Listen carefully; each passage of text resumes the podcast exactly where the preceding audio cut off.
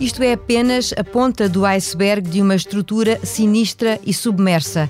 Com esta frase do artigo desta semana de Miguel Sousa Tavares no Expresso, dou início a mais uma edição do podcast semanal que acompanha o texto do semanário.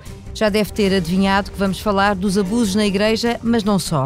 Há ainda muito por dizer sobre a água que escasseia nas torneiras do Algarve e temos a história de um invulgar casal de mecenas para conhecer mais à frente, além do tradicional improviso. Seja então bem-vindo ao podcast Miguel Sousa Tavares de Viva Voz. Eu sou a Paula Santos.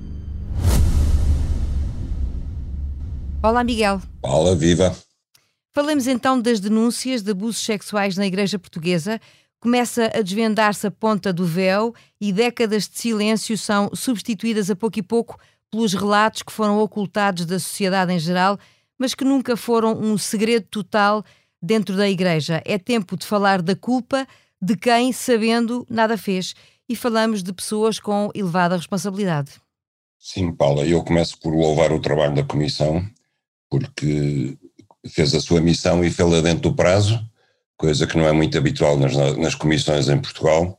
E, e, a prova que fez um bom trabalho é que das 424 queixas registadas, portanto de 424 vítimas, só oito eh, provieram da Igreja Católica. As outras todas, eh, portanto, das, aquelas comissões diocesanas, diocesianas que a Igreja Católica tinha instituído. Todas as outras foram recolhidas pela própria Comissão, o que quer dizer que não houvesse Comissão e nunca teríamos chegado à tal ponta do iceberg, e eu chamo-lhe a ponta do iceberg porque a própria Comissão diz que os casos são, são provavelmente muitíssimo mais, ela diz que aquilo que detectou foi uma cultura endémica de abuso sexual de menores na Igreja Católica ao longo das décadas que vão desde 1950 até 2020. Portanto, estamos de facto perante um mundo submerso e sinistro que foi silenciado aqui, como em várias partes do mundo, eh, pela, pela hierarquia da Igreja e que foi praticado pelos sacerdotes da Igreja.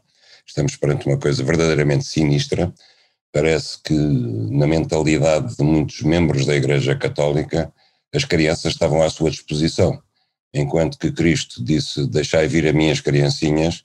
Isto foi interpretado por um número vastíssimo de membros da Igreja Católica como uma oportunidade não para educar as crianças nem para as doutrinar na fé católica, mas sim para abusar delas. É um crime inominável, é um crime que mancha para sempre a história dos dois mil anos da Igreja Católica e que de facto vai ser preciso muita coisa, é preciso limpar muita porcaria debaixo das alcatifas da, da hierarquia da Igreja para conseguirmos uh, livrar-nos disto. O Miguel refere o caso do Bispo do Porto, Manuel Linda, de quem muito se tem falado, das palavras do Bispo ditas por estes dias, não foi há décadas, foi ainda agora, ainda se vislumbram muitos destes argumentos desculpabilizadores de alguma maneira do passado. Será que alguma vez a Igreja vai conseguir encarar estes acontecimentos de forma diferente ou tem que haver aqui uma espécie de varridela geral? Pelo menos no pensamento. As palavras do Bispo do Porto, Manuel Linda, e eu recuso-me a tratá-lo por Dom Manuel Linda, trato por Manuel Linda porque acho que de facto aquilo que ele disse, e já, já antes tinha dito várias coisas inqualificáveis, mas aquilo que ele disse no outro dia, que, que, que o crime de abuso de menores não era um crime público, é, é uma afirmação infame. Infame porque ou, ou ele estava a mentir descaradamente, ou então ele revelou uma ignorância que é, eh, está para além do, do irresponsável para quem é bispo, e depois de tantos anos a se falar disto, depois do Papa ter dado instruções para que a Igreja levasse as suas averiguações até ao fim e participasse do que sabia as autoridades civis, haver um bispo que vem dizer que isto não é um crime público, ou revela a ignorância ou está a mentir com todos os dentes. Mas, acima de tudo, aquilo que eu acho é que o que ele quis transmitir com isto, estivesse ele a mentir ou fosse simplesmente ignorante, é um, um, uma ideia de que isto não era grave, não era suficientemente grave para ser, para ser transmitido às autoridades. E, portanto, as palavras dele revelam uma leviandade e uma ligeireza que foi a mesma que permitiu à Igreja Católica consentir e conviver com estes abusos durante décadas. Para responder diretamente à pergunta, Paula, eh, eh, se eh, vai ter que haver uma grande varridela, é evidente que sim. Agora, eu não tenho dúvidas que há uma luta surda nos bastidores da Igreja e ao mais alto nível entre o Papa Francisco e a facção da Igreja que não quer essa varridela. Eu desconfio, não sou apenas eu, que mesmo Ratzinger, o antecessor do, do Papa Francisco, que era um cardeal conservador, que aquilo que o terá levado tão subitamente a renunciar ao papado foi talvez esta questão, foi talvez ele ter percebido que aquilo que estava, que, que ele já tinha conseguido descobrir na altura era de tal maneira grande que ele não tinha força suficiente para se opor a isso.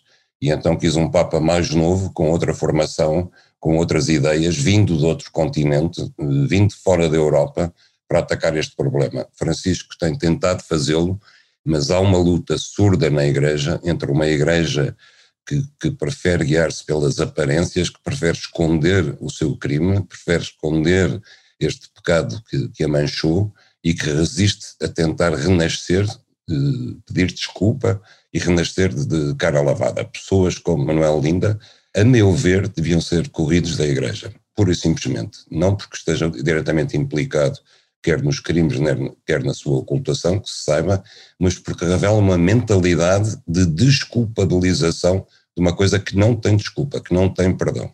É como se estivéssemos a falar de forças de bloqueio dentro da própria Igreja e até com a oposição uh, perante o Papa, não é verdade? Exatamente, quer dizer, exatamente. Agora, oh Paula, vamos nós pôr-nos. Eu sou pai de três, três, três filhos que já estão grandes. Eh, vamos imaginar que, que eu era pai de crianças que tinham sido abusadas por, por padres eh, na escola, no, no, em qualquer instituto, durante as férias, etc.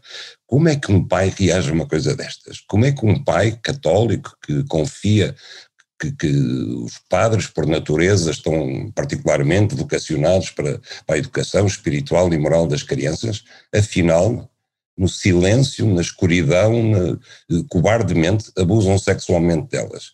Eu que já acho pessoalmente que a pedofilia é o mais ignóbil dos crimes, porque revela uma cobardia imensa do seu autor e porque marca para sempre as suas vítimas, quando isto vem de padres ou quando isto vem de professores ou de alguém que tem uma autoridade particular sobre as crianças, eu acho que isto é absolutamente ignóbil, é inominável, quer dizer, eu não consigo, sinceramente, eu acho que é um crime pior que o homicídio, eu acho que eh, não há desculpa para isto e, portanto, não há mas, nem hesitações na igreja, nem, nem vir dizer que o crime não é muito grave e que isto é, e que haver comissões de inquérito é como investigar a queda de um meteorito no Porto e coisas que as carícias não eram assim tão íntimas, não, é preciso encarar a coisa de frente, quer dizer, como quaisquer criminosos, só há uma redenção, que é que é arrepender-se e pedir perdão. Não há, não há outra volta a dar. É só isso. Já que falámos do trabalho da Comissão Independente, será eventualmente a partir deste trabalho que se podem começar a sarar algumas feridas, eh, pouco e pouco. A Comissão lá continua a fazer o seu caminho, que o Presidente da República fez questão de apoiar desde a primeira hora, apesar de agora desvalorizar os resultados que a Comissão apresenta. Eh, que igreja é que depois disto tudo e do trabalho desta Comissão e daquilo que, que vem a público, que, que igreja é que pode uh, surgir em Portugal depois disto? Em Portugal e no mundo, porque hum, basta pensar no caso do Brasil, onde a Igreja Católica está a perder influência todos os anos que passam para as igrejas evangélicas, que são, em minha opinião, um terror, um, igrejas completamente manipuladoras de emoções e de, de daquilo que há de mais fraco nas pessoas, e aí a Igreja está a perder terreno, não só no Brasil, mas em toda a América Latina e mesmo no mundo inteiro. E num momento de fraqueza da Igreja Católica, este escândalo planetário da pedofilia na Igreja cai na pior altura.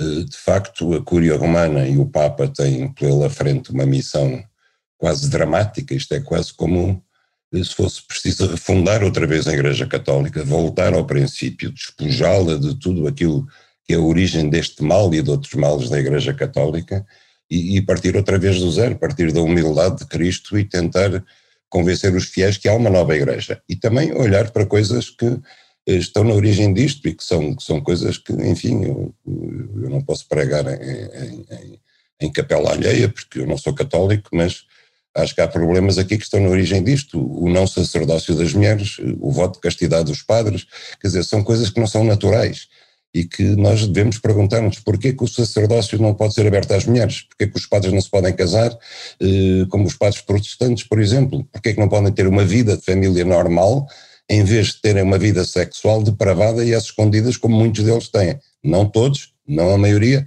mas alguns. Avancemos então na sua crónica. O novo e futuro normal no Algarve, que o Miguel conhece tão bem por estes dias, passa por sucessivos episódios de cortes de água nas torneiras. E não falamos de obras inesperadas, mas de cortes programados quando a seca se prolonga. Tudo isto numa altura em que não vislumbramos sinais de resposta perante os problemas. Afinal, isto é bastante complicado, não é assim, Miguel? Paula, eh, eh, eu falo apenas dos cortes no sotavento, que é aquilo que eu conheço. E se eu volto outra vez à questão da falta de água, eh, eu sei que posso chatear os meus ouvintes e os leitores do Expresso. Agora vem-me à cabeça uma frase que o meu pai uma vez escreveu e, e que me vem muitas vezes à cabeça, que, que é o seguinte: já se disse tudo, mas como ninguém ouviu, vou dizer outra vez. Porque de facto esta questão é tão grave que eu acho que as pessoas só no dia em que começarem a abrir as torneiras e não houver água, que é o que está a acontecer no Sotavento Algarvio, aí as pessoas vão perceber, quando isto acontecer em, cidades grandes como Lisboa, Porto, Braga, etc., aí vai ser, ai Jesus, que de facto estamos a viver um, um período grave. Esta semana houve uma conferência sobre água em Lisboa, uma conferência internacional, a Ministra da Agricultura não pôs lá os pés, embora a agricultura seja responsável por 75% do consumo de água em Portugal. O Ministro do Ambiente estava previsto aparecer, não apareceu, delegou no Secretário de Estado, que é da Energia, que não percebe nada do assunto e que foi lá dizer eh, meia dúzia de banalidades a leste do assunto. Isso revela o desinteresse das autoridades. Ainda não perceberam bem aquilo que está em jogo, ainda não perceberam bem uh, uh, o problema grave que tem pela frente. Já falámos aqui a semana passada também da reunião do Conselho Nacional da Água, que foi, foi uma coisa completamente, parecia de, de, sei lá, de pessoas extraterrestres a falarem no, ao lado do, do que é, aquilo que é o verdadeiro problema. E, portanto, quer dizer, eu vejo que não damos nenhum passo em relação a isto. Vamos lá ver. A, a falta de água tem, tem que ver com duas coisas. Uma, com as alterações climáticas, que nós por nós próprios, Portugal não pode fazer nada contra isso. Mas tem também que ver com o, o mau uso da, da pouca água que temos. E esse mau uso resulta, eh, sobretudo, do desperdício de água e da agricultura que se pratica. E aí nós podemos atalhar. Nós podemos quer atacar o desperdício de água, quer atacar o mau uso que é feito do ponto de vista agrícola. E é sobre isso que nós devíamos atuar e não estamos a fazer nada, absolutamente nada, não há um passo a ser dado em concreto sobre isso e de facto eu acho que caminhamos para um desastre eh, em questão de água e o desastre não é para daqui a cinco anos, como, como é a subida em 2 graus da temperatura média do planeta que está previsto acontecer rapidamente. Não, a falta de água em Portugal vai acontecer muito mais rapidamente do que se julga. Já está a acontecer. Nesta altura, revisitamos um tema que faz parte da última edição da Revista do Expresso para falar de um casal, colecionador de arte, com obras valiosas na casa em Lisboa. E a questão é que procuram um local adequado para depositar essa coleção de arte e já contactaram a Câmara de Lisboa e até o Governo. E é isso que deixa o Miguel mais intrigado. Não é intrigado. a mim não me intriga porque já, já conheço esta história contada de outra maneira. A palavra é minha, naturalmente, esta... sim. Pois. Eh, a mim deixa-me. Eh, não é intrigado. Eh, faz-me lembrar a frase do João Soares, que é: estão mexendo no meu bolso. Deixa-me assustado enquanto contribuinte e deixa-me de pé atrás. Porquê? Eu acho que as pessoas, quando são grandes colecionadores de arte ou qualquer outra coisa, uh, uh, chegam a uma altura em que têm um problema, não é? É que compraram demais e não têm guardar, onde guardar as coisas. Mas isso é um problema deles, não é um problema do Estado e, sobretudo, não é um problema dos contribuintes. Os verdadeiros mecenas, o que fazem lá fora é oferecem aquilo ao museu, se o museu quiser, se as coisas valerem a pena, ou então fazem eles próprios um museu. Isso é que se chama um, um mecenas. Em Portugal, onde a lei do mecenato prevê isenções fiscais até 120%, 120%, temos uma boa lei do mecenato, não é desculpa para não haver mecenas a sério, mas em Portugal os, os nossos ditos mecenas são sempre mecenas desde que o Estado deu um empurrão maior. A partir daí são todos mecenas, é como as fundações. Eh, as nossas fundações são muito extraordinárias porque ajudam as pessoas a não pagar impostos, em muitos casos a terem um motorista e empregada doméstica como funcionários da fundação, mas depois na prática a Fundação não faz nada que, que, que, que, justifique eh, as isenções fiscais que o Estado lhe dá e os benefícios fiscais que tem. Pois, neste caso, o que este casal pretende, como uh, diz que comprou centenas de quadros de mestres antigos, é obviamente que o Estado lhes resolva o problema arranjando-lhes uma casa para a sua coleção. Ora, se os quadros são verdadeiramente mestres antigos e bons, temos o Museu Nacional de Arte Antiga que tem espaço para os receber e seguramente que se a coleção valer a pena os receberá. Mas o casal diz que essa não é a ideia deles, eles querem é, é partilhar aquilo com o público, como se o Museu Nacional de Arte Antiga também não fosse um museu aberto ao público. Portanto, eles querem uma coleção provavelmente com o nome deles ou com o nome da sua fundação, onde põem os quadros que querem e tiram quando não querem, etc. Nós já vivemos essa história com, com, com, com o Museu da Paula Rega em Cascais, já vivemos com a coleção Berardo, que ocupa ainda hoje eh, toda a parte expositiva do CCB, fazendo com que o CCB tenha deixado de acolher exposições itinerantes, e era o único sítio em Lisboa capaz de receber. Nós em Lisboa não temos neste momento um espaço para receber as dezenas de exposições interessantíssimas itinerantes que há todos os anos na Europa, não recebemos nenhuma, porque está tudo, o único espaço que havia está ocupado pela, em permanência pela coleção Berardo, e várias outras situações iguais. Eu estou um bocado farto, sinceramente, como contribuinte de assistir a isto. Quer dizer, as pessoas têm um problema para resolver, compraram demais, gostam muito de dizer que são colecionadores, mas depois não sabem o que é que vão de fazer, não querem oferecer aquilo aos museus do Estado, nem espalhá-los pelos vários museus que há no país que não têm matéria, e então o Estado que lhes resolve o problema dando-nos o museu. Sinceramente, eu acho que isto é um abuso, e acho que é um abuso que deve ser denunciado, e fico preocupado quando ouço o Ministro da Cultura a dizer que, de facto, o Estado está muito interessado em partilhar, em resolver o assunto ao casal. Eu não estou nada interessado enquanto contribuinte. Está feito o retrato da crónica desta semana, passamos para o improviso. Na realidade, este improviso é um regresso ao início da nossa conversa para olharmos mais de perto o papel do Presidente da República esta semana na reação aos números das denúncias dos casos de abuso sexual na Igreja. Marcelo Rebelo de Sousa teve aquela frase a dizer que não lhe pareceu um número que seja particularmente elevado e que caiu mal, e caiu particularmente mal, acrescento eu. O presidente tentou justificar-se sem compreender porque foi mal entendido e acabou nas últimas horas a pedir desculpas. Pela primeira vez, de forma generalizada, foi alvo de um enorme coro de críticas. Desta vez, Miguel, o presidente dos afetos, não caiu nas boas graças dos portugueses. Pois não. Eh, nem depois de uma nota da presidência, nem depois de duas eh, declarações avulso e espontâneas, entre aspas, a tentar justificar se ele conseguiu eh, convencer os portugueses. E então viu-se forçado a dizer aquela palavra que tinha presa na garganta, que é desculpa. Todavia, o pedido de desculpas que ele fez continua a ser, em meu ver, muito enviesado porque ao pedir desculpa às vítimas, ele pede desculpa dizendo, continuando a insistir que foi mal interpretado naquilo que disse.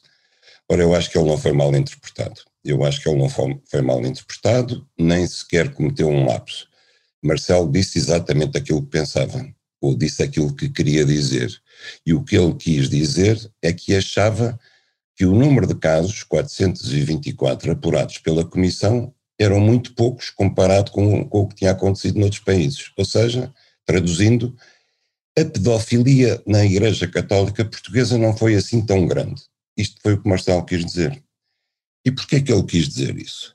Nós esquecemos às vezes de onde vem Marcelo Rebelo de Sousa em termos de formação e de educação. E em matéria de religiosa, Marcelo é um católico da velha guarda.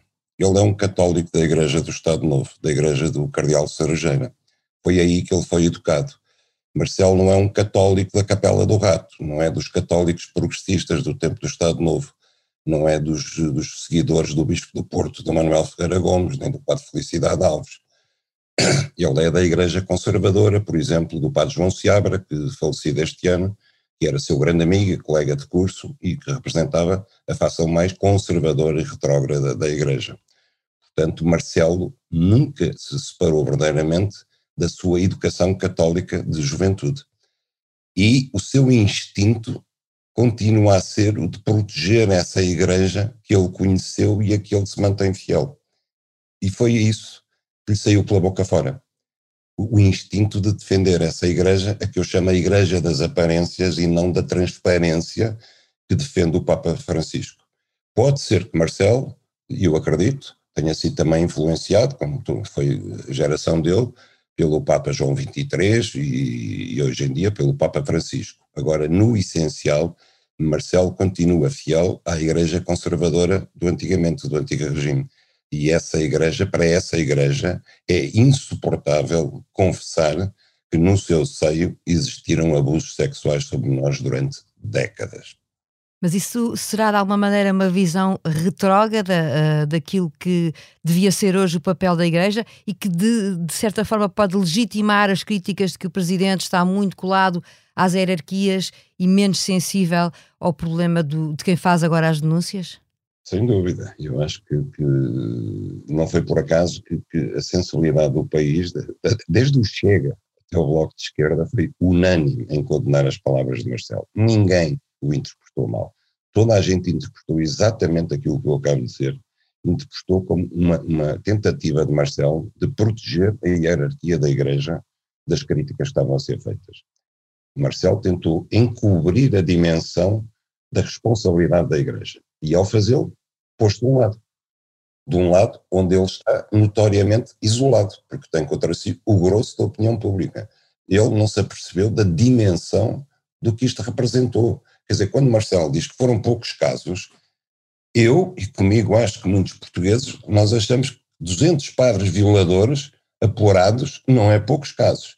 E sabendo que isto de facto é a ponta do iceberg, é, é, é, é demais, quer dizer, é um exagero, é um escândalo. Quer dizer, o Presidente da República não pode vir com esta ligeireza dizer que foram poucos e não pode depois vir dizer que foi mal interpretado e que ele queria dizer é que devia ter havido mais queixas. Não. Muito rapidamente, só para terminarmos, acha que este episódio pode deixar marca na futura relação de Marcelo com o país e com os portugueses? Eu acho que uh, vai deixar marcas e, sobretudo, há uma coisa que ele, Marcelo, devia aprender, quer dizer, é que isto resulta do facto de ele ser um incontinente verbal, cada vez mais incontinente. Uh, Marcelo, hoje em dia, comporta-se como quase um partido político por si só. Repare, por exemplo, sobre o orçamento. Marcelo começou a falar sobre o orçamento semanas antes de ele ser apresentado. Continuou a falar até à véspera. Quando foi apresentado, começou a fazer comentários, como se fosse um partido político. A imprensa sai o orçamento, vai ouvir a opinião de todos os partidos políticos e a de Marcelo. E se não vai ouvir, ele espontaneamente fala. O tempo todo. A todo o tempo. A diferença entre o Marcelo comentador, que existia, e o Marcelo presidente, é que o Marcelo comentador tinha opinião uma vez por semana. E o Marcelo Presidente tem várias opiniões todos os dias. E tanto fala, tanto fala, que acaba por, por espalhar. Não é que, como eu disse, ele não tenha querido dizer o que disse, mas se tivesse calado mais vezes, como toda a gente, evitava cometer as neiras. Não lhes perdoeis, Senhor, pois eles sabem o que fizeram. O título da crónica e do podcast de Miguel Sousa Tavares, esta semana no Expresso. A sonorização deste episódio esteve a cargo de João Luís Amorim. A opinião à sexta-feira.